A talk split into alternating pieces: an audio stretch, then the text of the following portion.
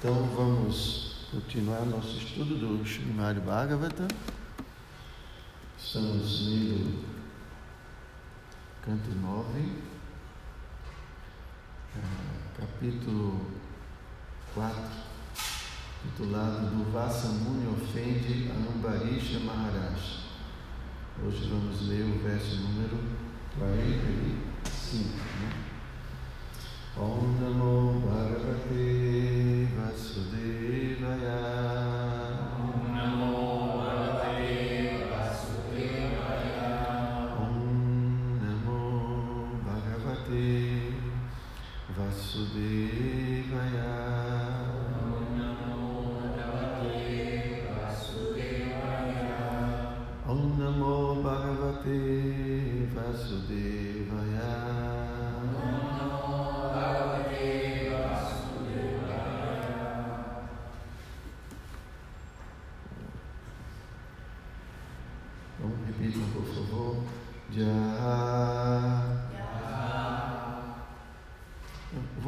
Vou ler logo o sânscrito. Como vocês fazem aqui? Primeiro, meu verso inteiro, depois a tradução palavra. Jomam atitim ayatam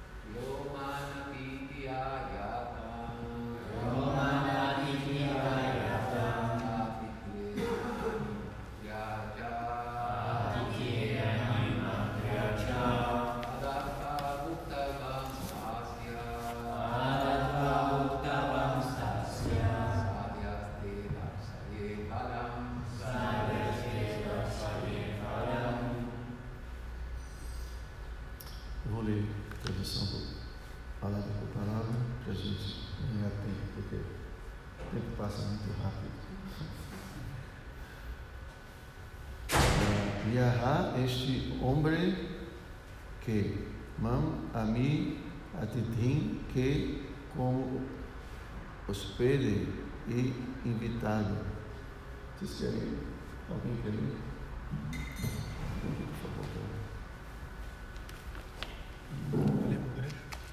Aqui, palavra por palavra. Ya este, este hombre que mam a mí, a Titim, que, que como huésped e invitado a Yatam había venido aquí, a Titiena con el recibimiento de una visita, Niman Tria después de invitarme, Cha también, a Datua sin dar comida, Butava ha comido el mismo. Ha comido él mismo. Tasya de él. Sadya inmediatamente. Te de ti. Sar, eh. Voy a mostrarte. Falam el resultado. Sí. Maharaj Ambarish me ha invitado a comer, pero en lugar de servirme a mí, que soy tu invitado, te, te has puesto a comer sin esperarme. Aguarda y verás el castigo que te doy por tu mala conducta. Significado. El devoto no puede ser vencido por ningún supuesto yogi místico. Esto quedará demostrado con el fracaso de Durvasa Muni en su intento de castigar a Maharaj Ambarish. Hara, eh, Avaktasya Kulto Mahadguna. Quien no es devoto puro del Señor no tiene buenas cualidades, aunque sea un gran místico, filósofo o trabajador fruitivo. Solo el devoto sale victorioso en toda circunstancia, como se verá en este episodio que trata del conflicto entre Dhruva, eh, Durvasa y Maharaj Ambarish.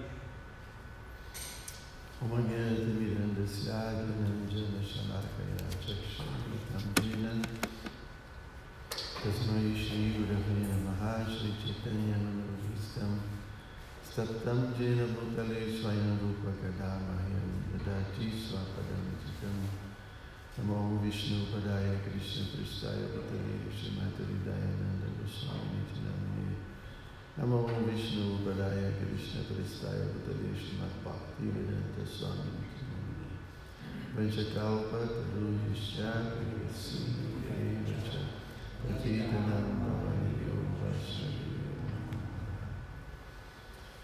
Então, uh, essa passagem do Bhagavatam é uma passagem muito conhecida. Vocês estão entendendo? Prabhupada muitas vezes conta a história eh, de Ambarisha Maharaj e do Vasa Muni para exemplificar ah, assim, o comportamento de um devoto, as qualidades de um Vaishnava, de um devoto. E do Vasamuni é muito conhecido, muitas histórias do Vasamuni na literatura. Eu me lembrei agora que do Vasamuni foi quem deu as bênçãos a Srimati Radharani para que ela né, cozinhasse de tal forma que tudo se tornava muito, muito saboroso e quem se alimentava né, podia ter saúde, podia ter vida longa. Por isso que Mãe Ashoda pedia a Radharani para ir cozinhar todo dia para Krishna, porque ela queria que Krishna vivesse muito. Então, tem muitas passagens. Né? Duryodhana também, certa vez, pediu a Duvasa Muni para ir ter com os pândalos. Né? Duryodhana serviu muito bem Duvasa Muni, porque sabia que se ele conseguisse uma bênção de Duvasa Muni, ele poderia utilizar essa bênção para se vingar dos. E ele, certa vez, recebeu do Muni, serviu muito bem, e do Vasa trouxe que alguma bênção. Então, ele falou, eu quero que você, não me lembro exatamente os detalhes, mas que ele deveria ir até os pândalas no momento em que eles já tivessem terminado de comer tudo. Né? Draupadi tinha ganhado um prato especial que até que ela terminasse de comer, né, ela, esse prato daria alimento para uma quantidade limita, ilimitada. Então ele queria que Durvasa Muni aparecesse com todo o seu séquito, né, todos os seus seguidores, depois que Draupadi tivesse comido, porque eles não teriam como servir a, a Durvasa Muni, todo mundo, então Durvasa ia amaldiçoar.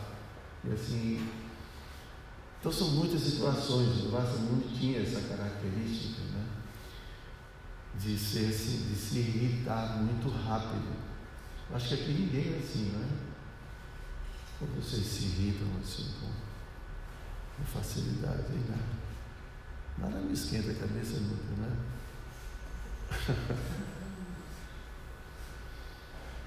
então, ah, e aqui para estar tá comparando né, do Vasamuni, do Yogi, com o devoto de Cristo. E aqui no incidente a gente vê que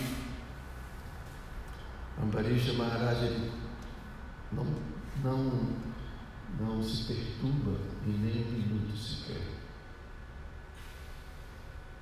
Ah, essa é a diferença. O devoto.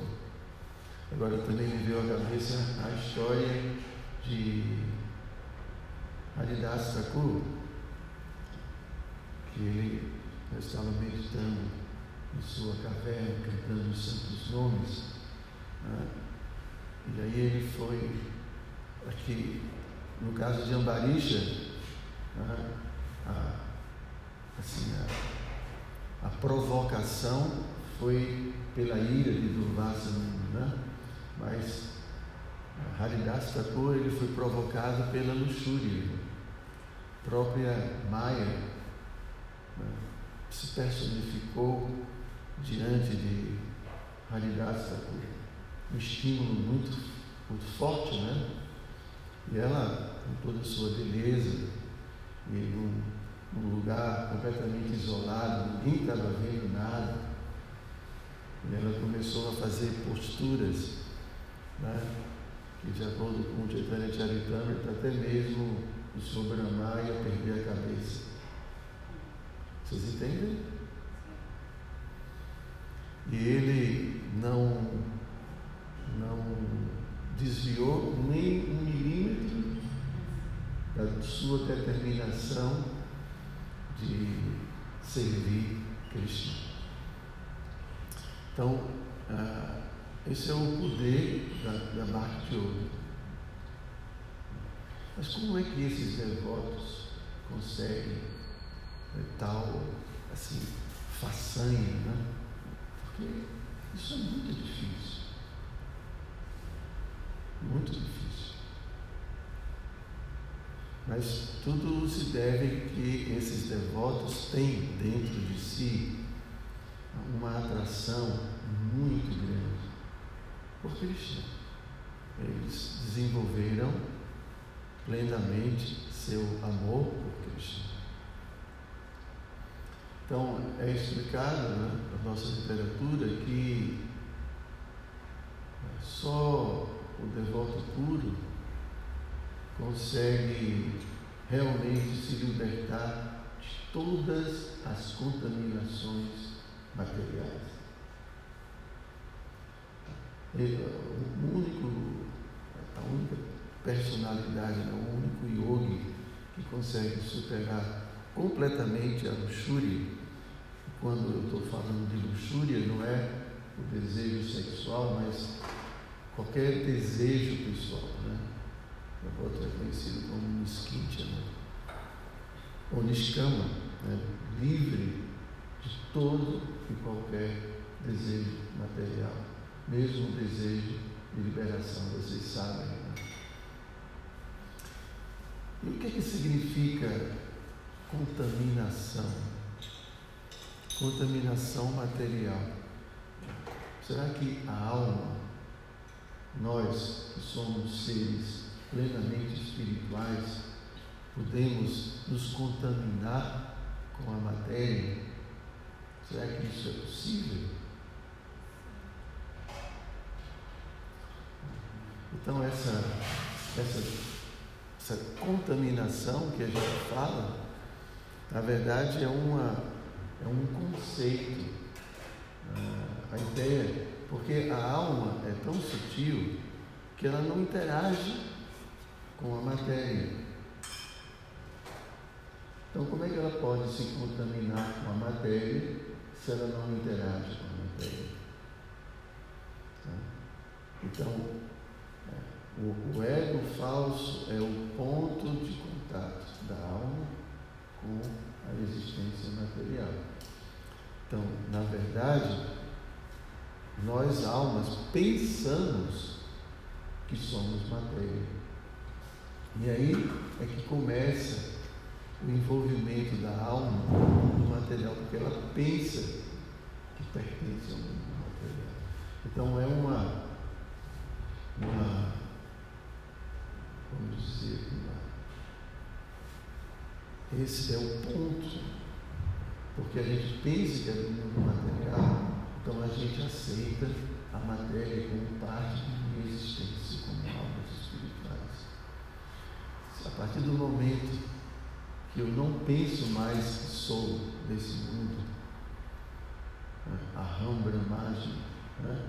ou Brahma Bhuta, plataforma transcendental, no momento que eu não me identifico mais com esse mundo, de fato, você não tem mais contaminação material.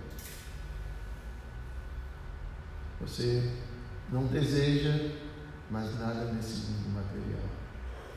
Porque não, não tem sentido para um ser espiritual desejar alguma coisa material. Como um peixe desejar algo fora do habitat dele, da água. Faz sentido um peixe querer algo, tipo um apartamento aqui, ou um carro.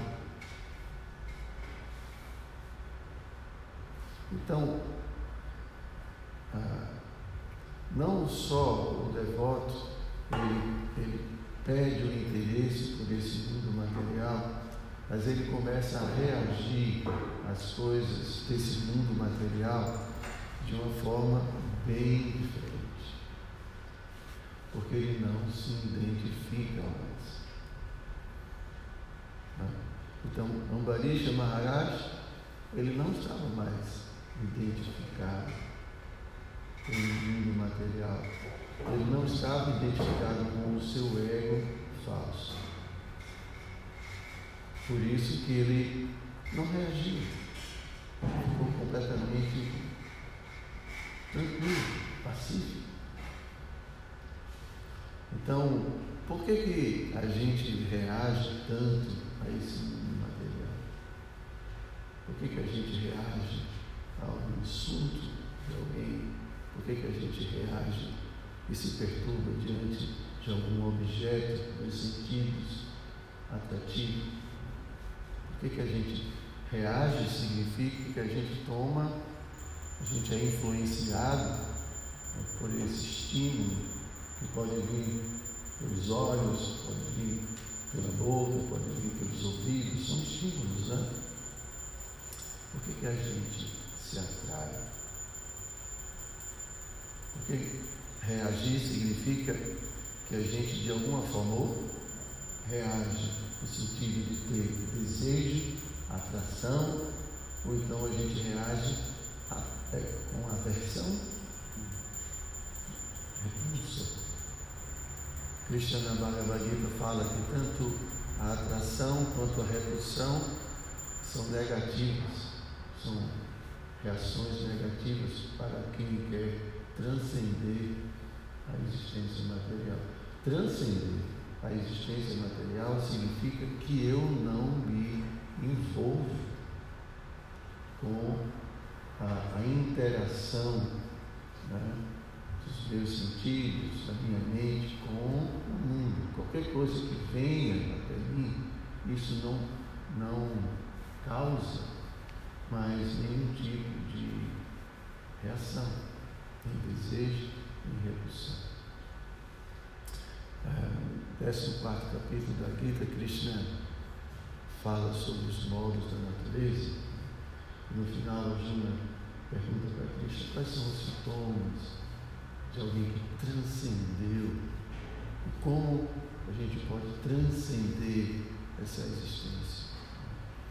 Então, Krishna vai dar vários exemplos dos sintomas. Né? O devoto ele vê terra e ouro do mesmo jeito, amigo e inimigo do mesmo jeito, né? diante do modo da bondade, da paixão, da ignorância, ele sempre desapegado.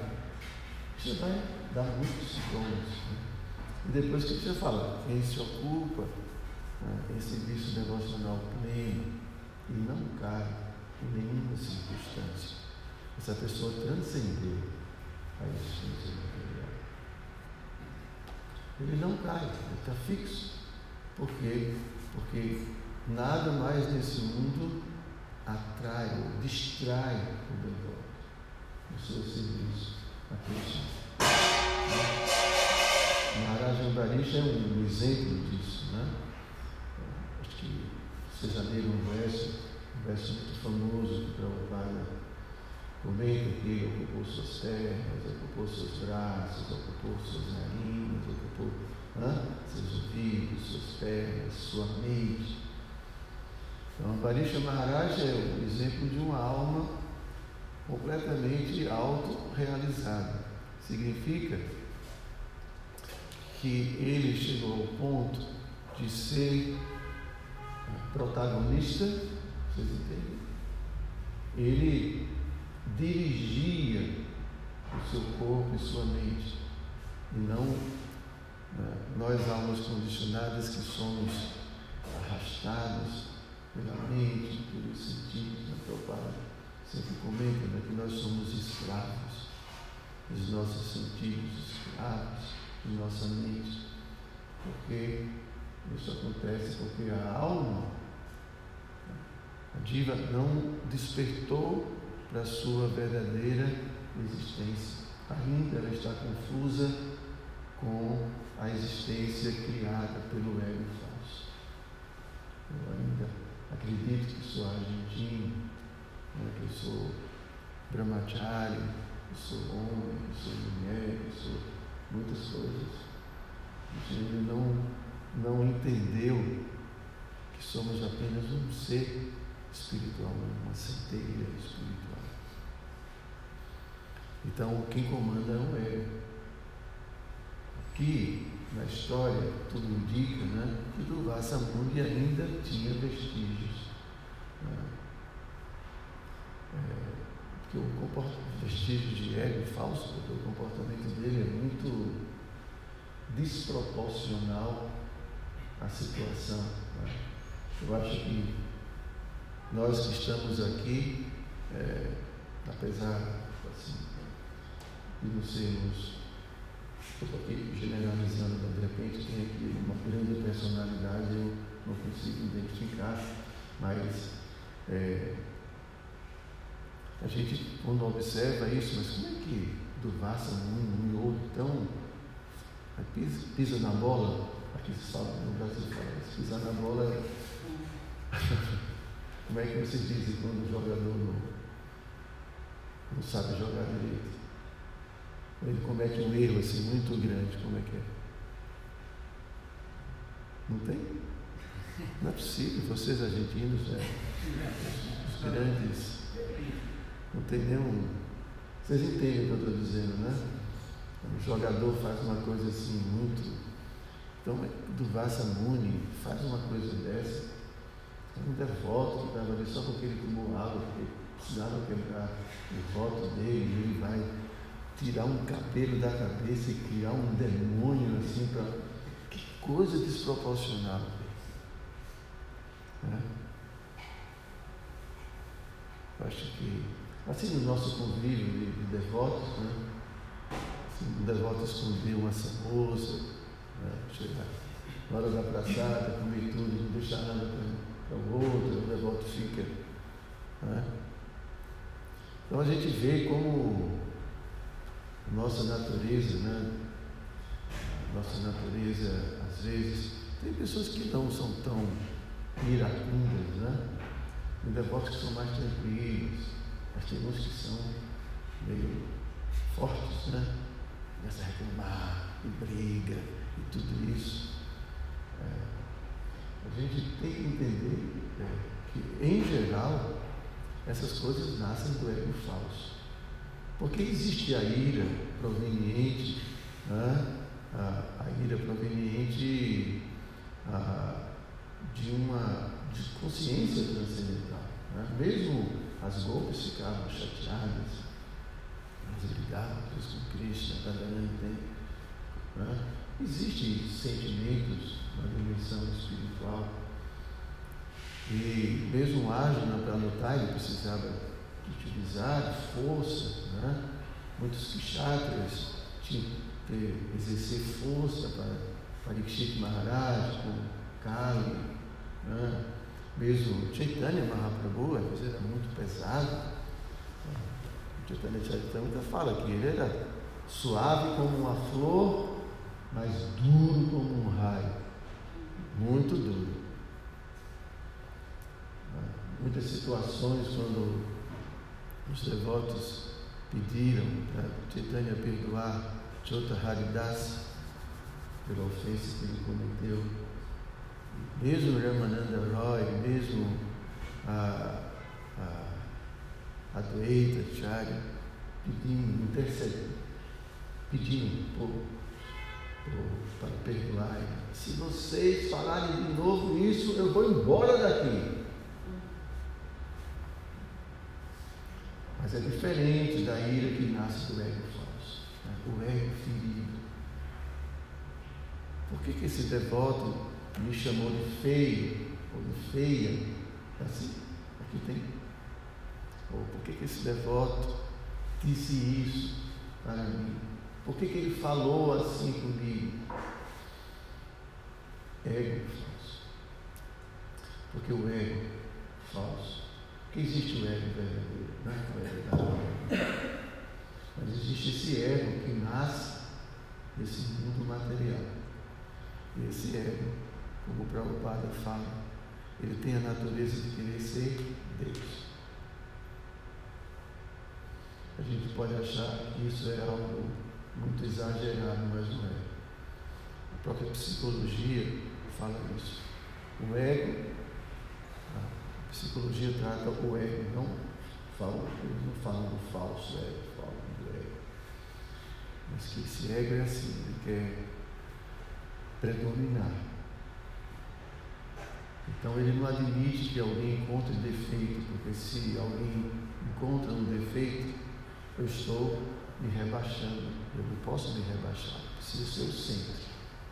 Eu preciso ser a, a, o centro das atenções. Eu preciso ser glorificado, adorado, respeitado. Sou eu. E quando alguém fala alguma coisa, se a gente fica irritado, bem, eu posso ficar irritado se alguém está negligenciando o serviço a Cristo, o serviço ao mestre espiritual. E a minha atitude ali é uma atitude pura, porque eu quero ver esse movimento de sangue crescendo, eu quero ver, eu sou realmente um bem-querente das entidades.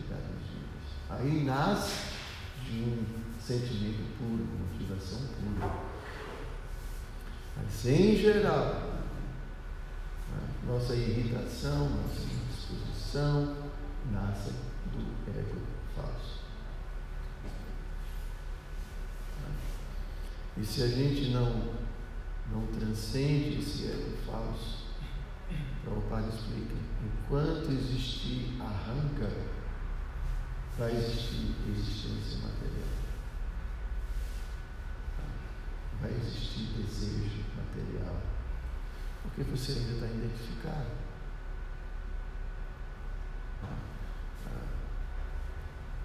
Então, a consciência de Krishna não é uma religião dos moldes que a gente conhece de religião tradicional. E você vai hum, não estou criticando aqui nenhuma religião, né?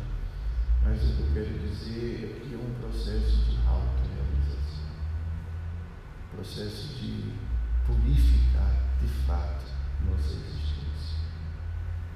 Não é só vestir essas roupas, fazer parte de uma cultura rara, né? que tem as suas. Né? Uma cultura, obviamente, que é favorável, né? em geral é favorável à nossa autorrealização. Mas mesmo Chaitanya Mahaprabhu, ao conversar com Ramananda Roy, ele, ele não aceita, por exemplo, o Varnasha como algo fundamental. Vai. Então, a autorrealização, a gente precisa compreender quem a gente é verdadeiramente.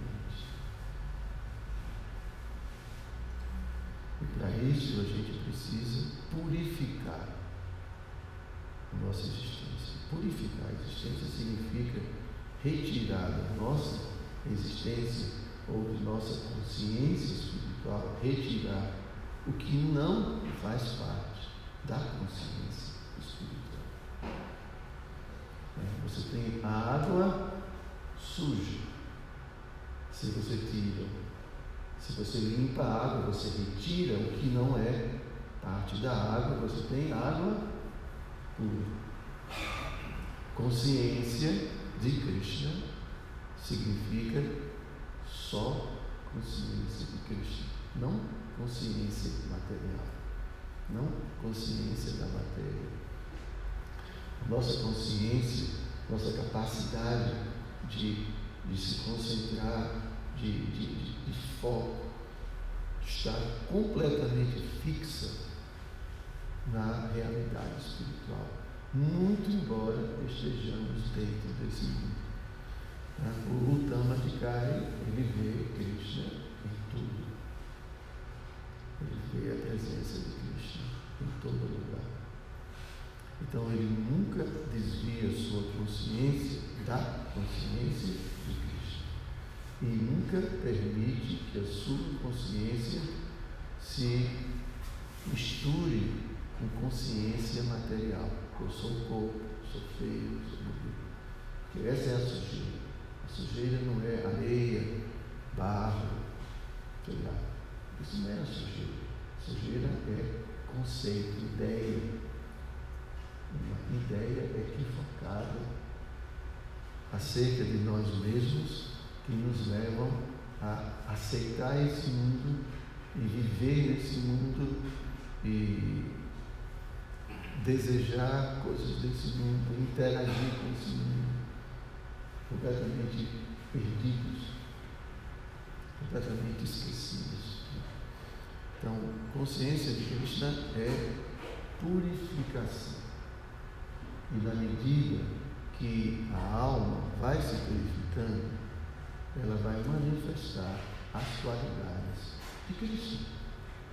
Prabhupada explica que nós, almas, temos as mesmas qualidades de Deus só que de forma minuta.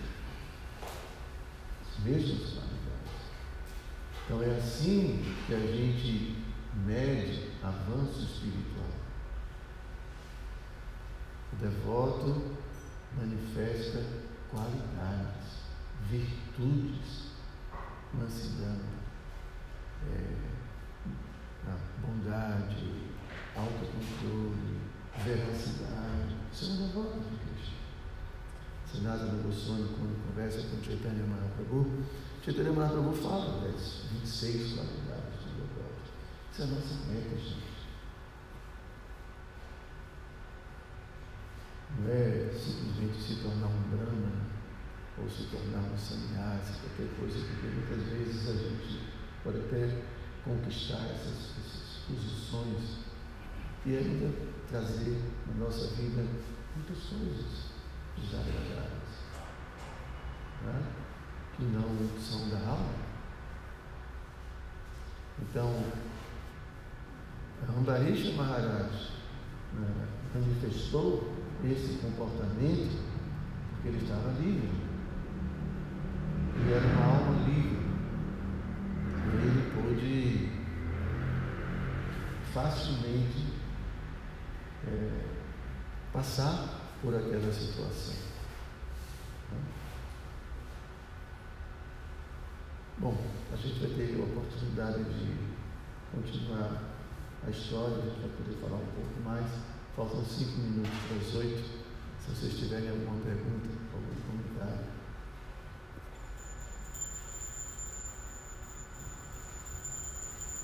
Como é que pessoa que não mora num monastério, mas que fica trabalhando, morando no material, pode ficar em presença, em consciência? pessoa não mora. Brasileiro não, brahmachari não mora. Tem que trabalhar, tem que morar, tem que fazer sua vida normal. Mas como retorno de consciência? Estar em consciência espiritual né, não é algo artificial. Isso é uma conquista. Mas é uma conquista, é autorrealização. Não tem uma, uma fórmula para nós, almas condicionadas, é, ficarmos agora, nesse momento, livres né, do, da influência do mundo material. Só uma pessoa que alcançou esse estágio é que pode viver no mundo sem estar no mundo, sem ser do mundo. Então, nós que estamos praticando o processo para chegarmos lá, a gente tem que ser muito sérios com relação à nossa prática, que a gente já sabe, né? Cantar os santos nomes, os princípios, e procurar ter uma vida favorável. Então eu tenho que escolher as pessoas com quem eu me associo. Né? Então eu tenho que organizar a minha vida de forma que essa vida ela não contribua para é, me sujar mais, né? mas é, é, é uma vida né, no modo da bondade. Krishna, quando conversa com Uddhava, no 11 capítulo, no 11 canto do Bhagavad, Krishna explica para Uddhava, olha enquanto você não alcançar a autorrealização, você tem que cultivar uma vida no modo da bondade. Você tem que fortalecer o modo da bondade. E como é que você faz isso? Se aproximando, cultivando o que está no modo da bondade. Então você tem que ter uma casa limpa, roupa limpa, uma leitura adequada, programas que você assiste, pessoas com que você convive. Você tem que procurar identificar que está na bondade e, ficar perto do modo da bondade. Então Cristo explica que o modo da bondade ele é como um trampolim, ele impulsiona, ele joga você para cima. Assim como o modo da paixão e o modo da, da ignorância impulsiona a gente né, no sentido contrário. Então por isso é, é, é, é uma ciência. Isso é uma ciência espiritual. Não é simplesmente. É uma ciência. A gente precisa conhecer essa ciência espiritual. O que é esse mundo, como esse mundo funciona, as energias desse mundo, o que é, uma, o que é esse ser espiritual, quais são as características desse ser espiritual a relação desse ser, essa banda com esse mundo, a relação desse ser com a pessoa suprema. É uma ciência. E se a gente não conhece essa ciência, é muito provável que a gente fique sempre na superfície e a gente não consegue evoluir suficientemente. Então, quem, quem está nesse mundo, que é a autorrealização, deve cultivar uma vida no modo da bondade, pelo menos no modo da bondade material, e no modo da bondade material você vai trabalhar para purificar a paixão e a ignorância que ainda estão presentes no modo da bondade. Daí você alcança Shudra Sati, ou bondade pura. O que é bondade pura? É bondade sem vestígios de paixão e ignorância. Isso é transcendência. Então veja, a gente tem que sair da ignorância, paixão, se situar no modo da bondade material, depois, no modo da bondade material, purificá-la dos vestígios de paixão e ignorância, e assim a gente alcança Shiva E a gente purifica se ocupando desse vício devocional. Então, quando a gente ocupa o modo da bondade, ou tudo que está no modo da bondade, tem no serviço a Cristo. Então aí a gente transcende. Esse é o processo. Então é um processo. Não é só ser um religioso. Entendem a diferença? Porque às vezes a gente é um religioso assim, de, que Está na superfície. Muita gente das religiões assim, não, não estudam, né, tem uma prática muito social e não se preocupam verdadeiramente em estudar, compreender e praticar seriamente o processo. Ok, Prabhu? Acho que a gente vai ter que abrir agora, né? 8 horas.